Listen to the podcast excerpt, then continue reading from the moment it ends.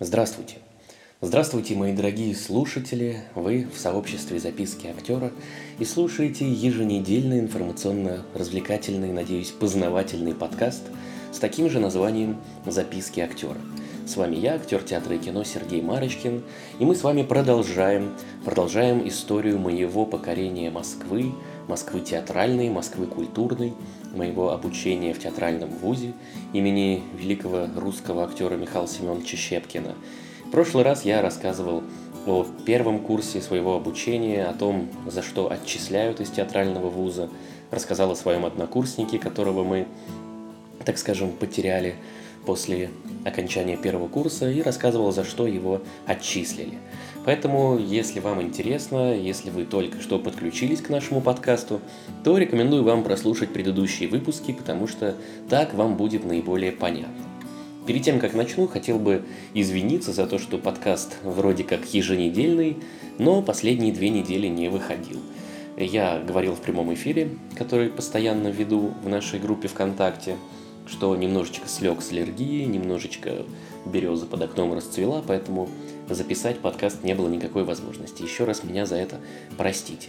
Ну что ж, сегодня мы с вами поговорим о втором курсе обучения, о начале подготовки к спектаклям дипломным, о том, как я начинал свой путь в кино, потому что я начал заниматься этим именно на втором курсе театрального вуза, потому что на первом курсе как бы не до этого, еще думаешь о том, как бы удержаться, потому что поступить это одно, а вот удержаться, не вылететь, очень сложно и занимает почти все мысли. Хоть нам и говорили, начинайте э, ходить по кастингам и штурмовать Мосфильмы, студию Горького, Амедиа и прочие киностудии еще с первого курса, но я сделал это несколько раз – и занимался в основном обучением.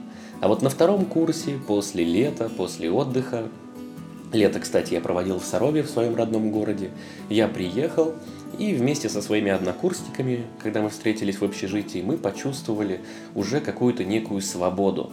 Мы почувствовали настоящий кайф от обучения, потому что вроде как самый главный рубеж преодолен, нас не выгнали, мы уже получаем распределение более-менее в дипломные спектакли, поэтому теперь вылететь можно только за какую-то халатность, за прогулы, за несдан, несданные лекции и так далее. То есть э, по таланту все педагоги уже поняли, кто есть кто, и оставили тех, кто им нужен, с кем они будут работать на дипломных спектаклях. Вот. Но, забегая вперед, э, все-таки двух человек у нас выгнали и после второго курса. Об этом я расскажу сегодня, но чуть позже. Итак, мы приехали и поняли, что все, мир для нас открыт, Москва покорена, мы проучились уже целый год в театральном институте, и теперь-то ничего не страшно. Занимайся творчеством, занимайся своей карьерой, потому что пора бы уже делать хорошее портфолио, устраиваться в кино и становиться звездой. Так я думал. Но не тут-то было.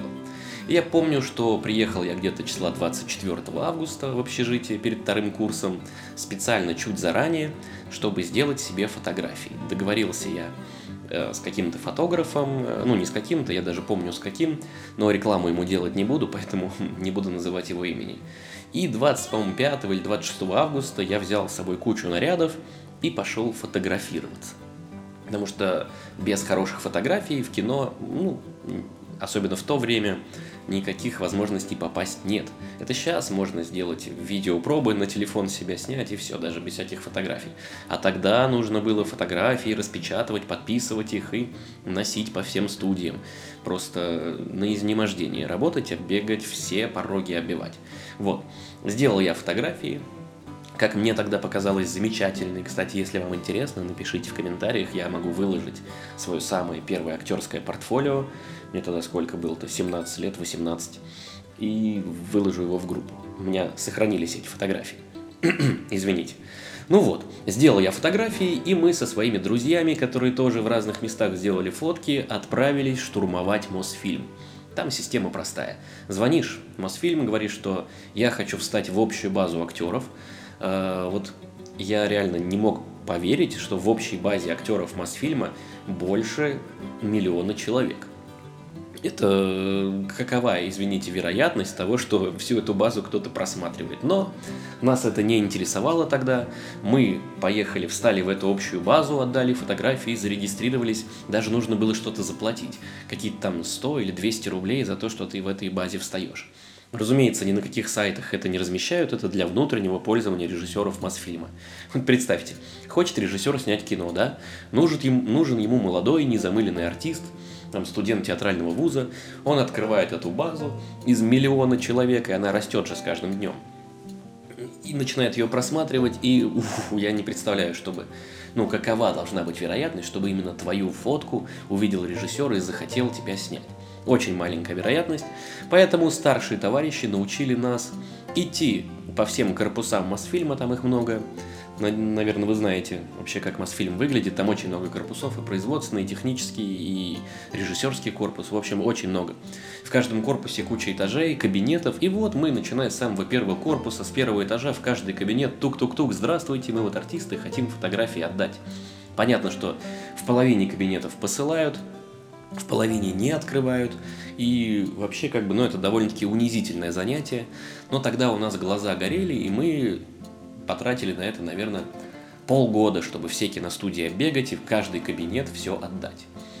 Потом еще в начале каждого курса это повторяли, потому что э, проекты запускаются каждый раз, и очень важно именно прийти под запуск проекта. Но об этом в следующих выпусках. Так вот, это я немножко отвлекся на кино. Вернемся к обучению в театральном вузе. С 1 же сентября мы начали заниматься нашими дипломными спектаклями. То есть нас распределили еще в конце года, об этом я забыл сказать в прошлый раз. Сказали, что прочитать за лето. У нас это были дипломные спектакли в день свадьбы Розова, которые я очень хочу прочитать в прямом эфире эту пьесу. У нас была «Беспреданница» Островского, у нас был «Блэс» Клода Манье, у нас были «Униженные и оскорбленные» Достоевского, и у нас были «Кьоджинские припалки» Гальдони, Карла Гальдони. Вот, все это мы должны были за лето прочитать, но нам не говорили, кто какую будет роль играть. Вот. Меня распределили 1 сентября в «Униженные оскорбленные», в «День свадьбы» и в «Беспреданницу». Вот. Потом, правда, из «Униженных оскорбленных» меня попросили, но это уже было на третьем курсе, поэтому тоже расскажу дальше. Вот. И мы начали заниматься сначала отрывками, разбирали эти спектакли и потихоньку репетировали. Роли очень часто педагоги меняли, то есть э, дали одному, тот читает, читает, видно, что не его, что не идет, или он что-то не понимает в этой роли, его перебрасывают на другую. Вот, поэтому очень много было разных перетасовок. И я думаю, это не очень интересно, сам производственный период, потому что на втором курсе мы делали именно отрывки из этих спектаклей, то есть не целиком а постановку уже начали делать на третьем. То есть мы в первом полугодии сделали одни отрывки, во втором полугодии другие. Понятно, что под Новый год был экзамен, приходила опять вся комиссия, смотрела, и в конце года тоже был экзамен. Ну вот, поэтому это не столь интересно. 1 сентября, кстати, второкурсники посвящают первокурсников. Поэтому мы 30 августа и 31, не помню, есть 31, по-моему, есть, Э, собрались всем курсом и придумывали, как мы будем посвящать первокурсников. Мы придумали им целый квест, как они, они бегать должны были по всей щепке, искать там какие-то предметы спрятанные. То есть это было очень интересно. Мы их гримом мазали и, разумеется, извините за подробности, напоили их до поросячьего визга. Ну, как нас напоили в свое время, об этом я рассказывал, так и мы отыгрались на первокурсниках. Ну и, разумеется, в нас, во всех, во мне тоже включились такие бывалые студенты, которые тук-тук-тук заходили к первокурснику и говорили, ну что, первокурсник, я тебя сейчас научу, как жить. Это очень смешно. Вспоминаю сейчас с высоты прожитых лет, оглядываюсь на то время и понимаю, какой же я был странный человек. Но студенческое время самое счастливое, это правда. И тогда я был такой, сейчас другой. Люди меняются, это нормально. Ну вот, занимались мы, значит, отрывками, и в конце года, в самом-самом конце, у нас отчислили двух ребят, как я уже вам сказал. Причем они были распределены на хорошие роли, и они очень талантливые, э, два парня. И э, отчислили их вот за разгильдяйство. То есть у нас в Щепкинском институте э, есть аспирантура. Магистранты аспиранты учатся преподавать, и они часто ходят на курсы, ведут иногда занятия, иногда проводят какие-то мастер-классы, а иногда к курсу прям привязывают аспиранта, и он помогает педагогам, там, э, какие-то отрывки может подрепетировать, еще что-то. И вот, и у нас на курсе, на втором как раз, была к нам привязана аспи аспирантка или магистрантка, я уже не помню, как точно ее назвать, Татьяна. А она была очень уже взрослой женщиной, то есть э, мы там 18-17-летние ее воспринимали как совсем уже пожилую тетю, хотя, ну, не знаю, сколько ей было лет, потому что по ней не понять, она такая вся выхолощенная, блестящая, в прямом смысле блестящая, какой-то у нее крем был очень блестящий. Вот, ну, может, лет 45, может, 50 ей лет было, и она постоянно нас закладывала мастерам. То есть, э, например, мастера говорят, все, занимайтесь самостоятельно, отрывками, три часа вам времени, через три часа придем, посмотрим, что вы сделали. Мы должны сами репетировать, там что-то выстроить, какие-то сцены. И следила за нами Таня. Мы-то думали, что мы с ней дружим, а она потом мастерам рассказывала, кто разгильдяйничал, кто опоздал, кто еще что и так далее. И за это нам влетало. Ой, что-то у меня какой-то звук. Надеюсь, вам он не помешает. Вот, за это нам влетало. Очень конкретненько. И мы на это, конечно же, за это на нее злились. Плюс она э, очень когда, то есть, нет занятий, она с нами могла по-небратски общаться, да, а на занятии наоборот. Вдруг отчитать за что-то там, да, или обругать. И это очень странно нами воспринималось. Вот, и Леша, мой однокурсник, с ней вступил просто в перепалку, э, когда она его очередной раз заложила, что он там то ли опоздал, то ли еще что-то. Она его заложила, он с ней поругался, э, перешли они с ней на крик, и это случилось при одном из наших педагогов. Вот. Это была первая капля. А вторая капелька была, что э, он на нее прям сорвался чуть ли не бранными словами уже перед экзаменом, когда она ему там какое-то замечание сделала, но уже в больное попало. Вот. И Лешу за это отчислили, за то, что он вот с этой аспиранткой поругался. Причем Леша очень талантливый парень, он поступил потом в ГИТИС, к Бородину, закончил, работает, сейчас служит, извините, в театре Ермоловой, и все у него хорошо. Ну, ну, мы его даже дразнили вечный студент, потому что он, считаете, два курса у нас в Щепке проучился, потом он год проучился в Славянском институте за большие, кстати, деньги. Ну или не за большие, ну не помню, сколько там стоило, неважно. Вот, проучился год в Славянском, и потом еще поступил заново еще 4 года в ГИТИСе. То есть он 7 лет постигал актерское мастерство. Но это того стоило, он работает у Меньшикова, в театре Ермолова, играет хорошие роли. Снимается в кино и вообще очень, очень хороший, талантливый артист с хорошей школой. Он впитал, мне кажется, от многих педагогов и в ГИТИСе от Бородина, и в Славянке от кого-то там, и даже у нас вот от Афонина. И всех наших педагогов. Вот, а второй наш парень, Ярослав, кстати, по счастливой случайности он тоже сейчас служит в театре Ермоловой. Э, его отчислили за то, что он опоздал на самый э, генеральный наш прогон перед экзаменом на втором курсе. Это экватор называется, когда э, половину обучения проходишь. Там очень важный экзамен, там выставляется половина отметок уже в диплом. И он опоздал. Он там клялся, божился педагогам, что его задержала полиция за что-то там где-то в метро, но ему не поверили. Ну, я тоже думаю, что это не совсем правда, хотя история об этом умалчивает. Но из-за того, что он опоздал, э, сняли его отрывок с экзамена. То есть, понимаете, он подставил еще и двух своих однокурсников – был отрывок, где они втроем играют, он опоздал, и Афонин наш Николай Николаевич принял решение снять совсем этот отрывок, и ребята не показывались. Разумеется, ребят не отчислили, разумеется, им поставили оценки, но Ярослава отчислили. Он тоже перепоступил в ГИТИС, только Каменковичу. Он год не терял, в отличие от Леши, и сейчас э, служит в театре у Олега Евгеньевича Меньшикова. Вот, тоже хороший очень артист и очень хороший парень. Не жалко, конечно, нам было. Мы тоже ходили просить всем курсом к Афонину в ректорский кабинет.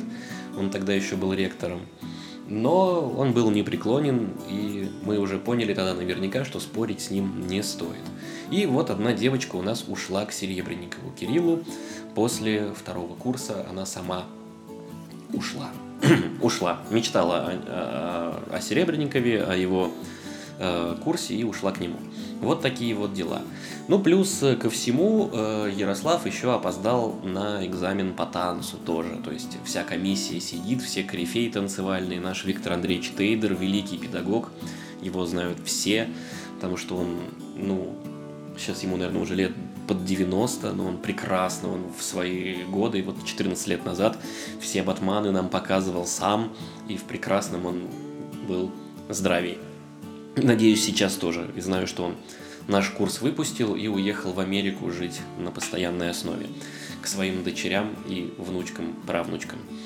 Вот, такие вот дела. Ну и, конечно же, сдавали мы сессии после второго курса. Это было очень нервно, потому что на первом курсе все казалось сложным, но на втором было еще сложнее. Появились философии, появились эстетики, культурологии. И очень-очень много нужно было всего учить. У нас еще педагоги такие которые предметники, они прям очень за свои предметы. У нас, например, э, материальная культура такой предмет, и педагог по материальной культуре женщина, не помню, к сожалению, как ее звали, потому что это был предмет всего два курса у нас, второй, третий. Она сама этот предмет придумала. Он о том, Э, какие предметы использовались в разных эпохах. То есть, например, играем мы на сцене 18 век, и мы изучаем весь обиход этого 18 века, да, во что люди одевались, чем они там ели, чем они причесывались, какие у них были разные предметы. В принципе, интересно, но мне было очень нудно, и я понимал, что вот дадут мне роль в кино, да, например, там, сыграть персонажа какого-нибудь 16 века. Но я возьму интернет и загуглю все, что мне нужно, я подготовлюсь. Плюс обычно есть консультант на съемках. Конечно, какие-то вещи я вынес из института с этого предмета, но все это забывается, потому что перед экзаменом ты все равно учишь все, и у тебя в такая каша в голове, что потом ты ну, физически не можешь вспомнить что-то, когда это пригождается. Вот такие вот дела.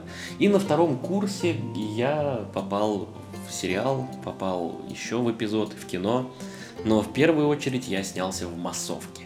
Это нам даже педагоги сказали, что хотите узнать, что такое кино, идите и снимитесь в массовке. Это оказалось легко, потому что у нас многие старшекурсники подрабатывали бригадирами. То есть они набирали массовку и получали за это какой-то процент. Не знаю там точно, как это работает, но вот они подрабатывали. Мы подошли к Жене, который был четверокурсником, бывалым, он нам кучу подработок всегда подкидывал, и аниматорских там каких-нибудь богатеньких людей развлекать. И вот в массовку. Единственный первый и последний раз я снялся в массовке, но тогда, конечно, я как завороженный смотрел на съемочный процесс. Это был фильм «Антисекс», в главной роли был Михаил Ефремов, и мы приехали втроем, по-моему, или вчетвером с нашими однокурсниками, и съемки были всю ночь. Нам заплатили за это по 700 рублей, как сейчас помню. И еще 100 рублей мы должны были отдать Жене, который нас собственно, туда пригласил. То есть по 600 рублей мы получили на руки. И мы целую ночь сидели э, сначала в ресторане, то есть, ну как, на столиках, за столиками мы играли гостей и посетителей ресторанов, а потом мы 4 часа просто танцевали, там, снимали сцену в клубе, мы просто 4 часа танцевали, уже ноги не слушаются, руки не слушаются. Еще и бутафорская еда на столах, то есть хочется это все есть, а нельзя, потому что все не настоящее. В общем, очень смешно, очень изнурительно. И, но впечатление, правда, видно хотя бы, как вообще происходят съемки, как режиссер работает. Режиссер женщина была, не помню, как ее звали. Но там я познакомился с продюсером, который почему-то к нам подошел и начал с нами разговаривать. Видно, ему скучно было. И с этим продюсером я до сих пор дружу. Он иногда меня в кино какие-то пристраивал даже. И в постановке в театральной я у него играл. А сейчас он, правда, уехал жить в Грузию на постоянную на ПМЖ. Вот, переехал. Но он разочаровался в российском государстве, он постоянно постит в Фейсбуке всякие э, противовластные посты и уехал, уехал, уехал. Вот. Ну, думаю, все на сегодня, мои дорогие, потому что на втором курсе мы, правда, занимались отрывками, мы их репетировали. Это очень такой долгий, процесс, который, конечно же, в театре не такой, конечно же, там все проще, но в институте все утрировано, потому что мы должны научиться, мы должны научиться разбирать роли, погружаться в них, мы должны уметь сами э, понимать, что мы играем. Спасибо вам большое за прослушивание, желаю вам удачи, от всей души здоровья, берегите себя и своих близких. Надеюсь, вам понравилось. Я всегда, когда записываю подкаст, волнуюсь, что что-то не так, может быть, я говорю как-то не связано. Потому что я не готовлю себе план, как многие советуют в интернете перед записью подкаста. Я знаю, о чем я буду говорить, и импровизирую на ходу. Поэтому, если у меня мысли куда-то залетают не в ту сторону, если как-то я косноязычно говорю, то простите меня, пожалуйста. Но я очень стараюсь, потому что мне очень понравился этот формат подкаста, как будто я просто разговариваю с вами, как будто у нас живое общение. Но вы обязательно пишите в комментариях, как вам, все ли хорошо, и пожелания, критику я тоже приветствую. Ну что ж, Услышимся с вами, я надеюсь, на следующей неделе. Постараюсь больше не пропускать подкастов. На следующей неделе расскажу вам про третий курс. Там уже интереснее. Там действительно была подготовка к спектаклям. И есть даже несколько забавных историй, которые я запомнил на всю жизнь. Ну что ж, всего доброго. С вами был актер театра и кино Сергей Марочкин. Подписывайтесь, ставьте сердечки, делитесь своим мнением. Пока-пока.